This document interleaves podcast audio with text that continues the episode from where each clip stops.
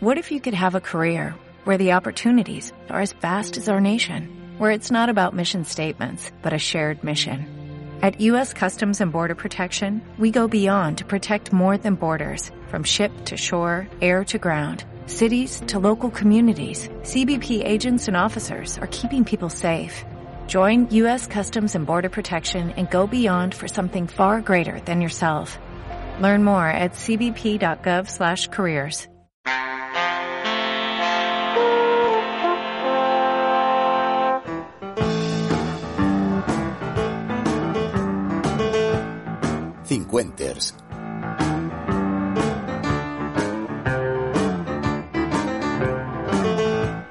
Os habla Sergi Más. Os habla Sergi Más después de decir que vendría el día siguiente. Bueno, no he cumplido tal cual y a rajatabla, pero, hombre, he mejorado de la última vez. El podcast número 12, pues lo hice hace dos años. El número 13 hace dos semanas. Dije hasta pronto. Y bueno, comparado con la pausa anterior, algo he mejorado.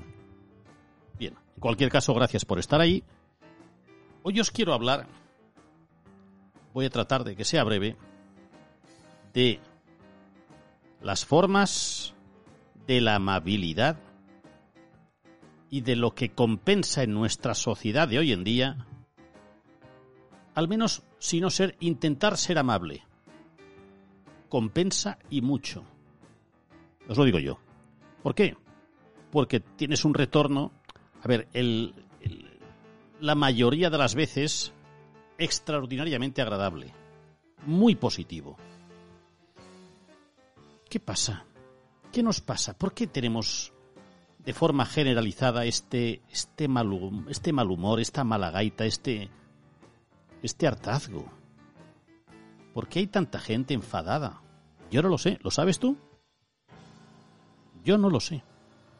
Y me gustaría saberlo. ¿Por qué hay gente que por defecto se cansa, insulta, enseguida se desentiende de las cosas? Ostras, y he comprobado, además lo he comprobado yo, ¿eh? No es que me han dicho, no, no, no, no. Que manteniendo un carácter, una relación extremadamente amable con el resto de personas, sean amigas o al menos si no lo son conocidas, tu autoestima sube y te encuentras mejor. Digo, pues esto es un chollo, esto, es, esto lo tengo que probar. Y desde hace días estoy comprobando cómo compensa el hecho de ser amable. Primero es gratis, ¿eh? no nos va a costar dinero, no nos van a pedir una mensualidad para pagar una cuota. Y luego lo que se retrata, lo que despierta, lo que recibes siendo amable y lo que acabas descubriendo. ¿A qué me refiero? A dos ejemplos. Uno que me pasó personalmente, bueno, y alguna vez, casi casi, hombre, no cada día, pero de forma regular me pasa.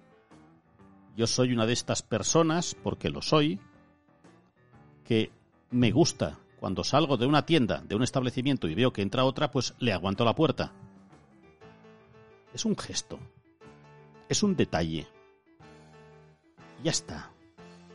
Me siento bien. Más de una vez me he llevado un moco. ¿A qué me refiero? Que aguantas la puerta y no recibes ni un gracias. Y os lo juro, os lo prometo, algunos me conocéis, todos no, desde luego, pero no lo hago de ninguna manera para recibir, vamos, lo que tampoco cuesta tanto. Cuesta poco aguantar una puerta, cuesta poco contestar con el gracias. Y ya está, y nada más. Lo hago pues porque a mí también me gusta que me lo hagan. Vayas con paquetes, vayas con las manos ocupadas, bueno, es un gesto y yo creo que mejora nuestra relación del día a día con los demás. Los conozcas como si no los conoces. Mm, la mayoría de ocasiones no conozco a la persona que viene a entrar en la tienda, en el establecimiento. A ver, igual viene de atracar un banco. No sé si es una gran persona o si es un desecho humano, no lo sé. Pero me gusta. Hay veces que el retorno es muy bonito con un gracias. Hay veces, hay veces que entran y ni te contestan. Para eso yo tengo una fórmula de la que me quedo más descansado, que es de nada. Mm. Debe ser cosa de mi edad, ¿eh? Que ya, ¿sabes? Ah, Esto os hablaré en el próximo podcast, que ya hay momentos cuando tienes ciertos años, cuando cumples o te acercas a cierta edad, ya te da igual todo. Que me conteste. Aguanto una puerta, sea de la escalera de mi casa, sea de donde sea. ¡De nada! Hombre, pues para que la otra persona, como mínimo, vea que tampoco cuesta tanto, ¿eh? Y no quiero remover conciencias, ni quiero nada, me sale y punto. Esto por una parte. Por otra, por otra.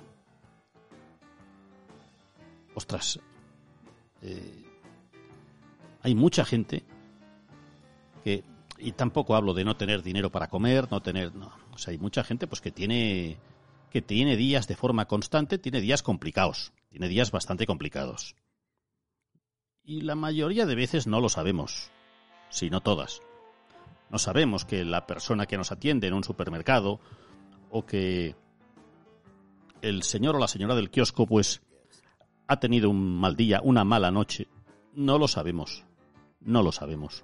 O al revés, le acaba de tocar la lotería o le acaban de dar una buena noticia. No lo sabemos.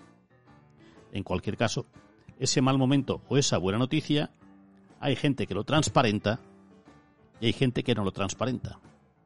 Si ha tenido una buena noticia y tú le dices hola, buenos días, hombre, hola, ¿qué tal? Buenos días. Se nota, joder, este señor, esta señora, qué, qué amable que es, que, que, que, con qué tono, con qué brío me ha dado los buenos días.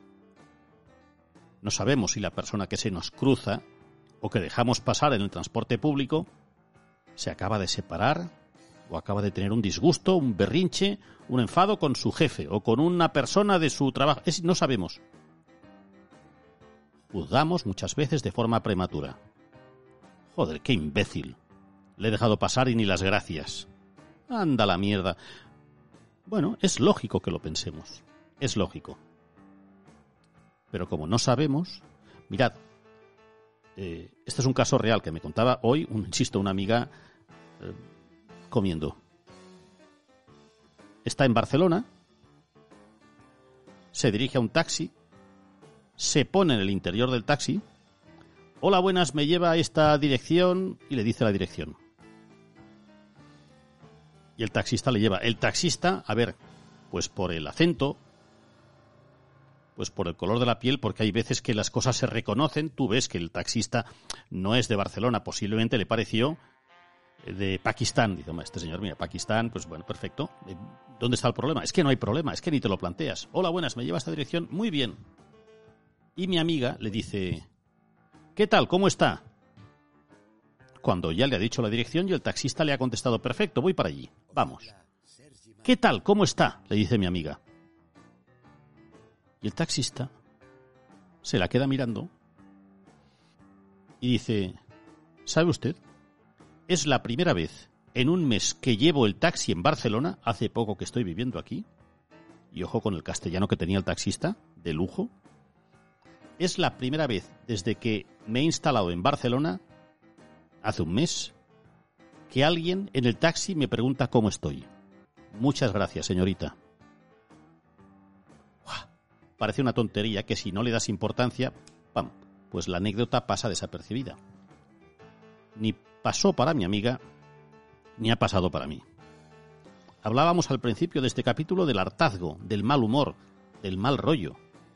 Pues cómo tiene que estar para que mi amiga, que es extremadamente amable, porque lo es, y tampoco tenía ninguna obligación de decir al taxista, muy bien, me lleva, perfecto, ¿qué? ¿Qué tal? ¿Cómo está? Se lo dice, y el taxista, ¿cómo tendría que estar de quemado? Porque así lo manifiesta, para decir primero, mire, llevo un mes en Barcelona y es la primera vez que alguien me pregunta cómo estoy. Porque esa información que recibe, el cómo estás, que es un, si quieres una frase hecha, pues le sentó tan bien, al taxista le sentó tan bien, que tuvo tiempo de reposar mientras conducía, valorar la frase, mirarla por el retrovisor a mi amiga y, ojo ahí que voy, verbalizar, que no siempre es fácil, ¿eh? Que no siempre es fácil. Que hay muchas veces que te lo quedas. No, no. Verbalizar y decir, gracias por preguntarme cómo estoy, porque es la primera vez en un mes que alguien me lo dice. Y después ya veremos o no veremos qué más da. Si tenía un buen día, si tenía un mal día, si había tenido problemas para pagar un recibo de casa, no lo sabemos. Pero cómo estaba el taxista y qué bien gestionó esa pausa y esa mirada a través del retrovisor para decirle, señorita, gracias por preguntarme cómo estoy. Y ya está, y no va más. Y esto es una cosa que realmente tiene muy poco esfuerzo. Hola, ¿qué tal? ¿Cómo está? Y lo que recibes, en este caso fue una, una respuesta del libro. Espectacular. Fantástica.